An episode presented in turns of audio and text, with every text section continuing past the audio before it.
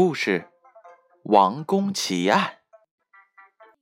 有一个国王，他的王宫里有许多的奇珍异宝。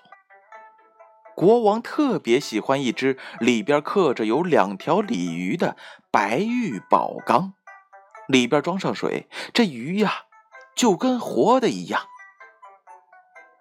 冬天的夜晚十分寒冷，人们都已经睡着了。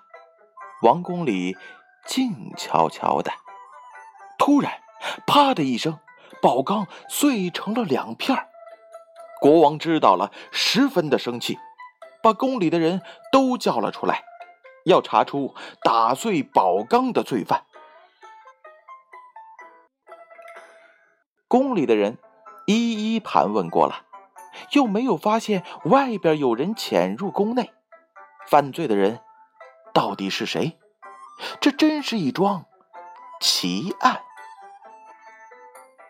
国王让人写了招贤榜，谁抓到打碎宝缸的罪犯，赏银一万两。智者把招贤榜接了，他被带到了国王面前。国王问他打碎宝缸的是谁，他说：“宝缸里的水是我让人放的。”智者指着国王说：“那你就是打碎宝缸的罪犯。”国王生气的说：“你胡说！这和水有什么关系？来人，把这个胡说八道的人砍了！”智者大声说：“别忙，我的话还没有说完。宝缸里放了水，夜间格外寒冷，水结成了冰。”就把这宝缸撑破了。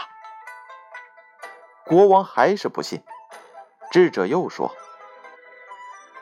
我们可以在采石时，先在大石上打一条缝，然后放进水，晚上天冷结成冰，巨石就会撑碎开来。”当晚，国王在外边让人放了一只大水缸。缸里还放了水。半夜里，水缸啪的一声被冰撑碎了。国王这才相信，他奖赏了智者，并叫宫女把所有的宝瓶、宝壶、宝盆里的水都倒掉，免得再被冰撑破。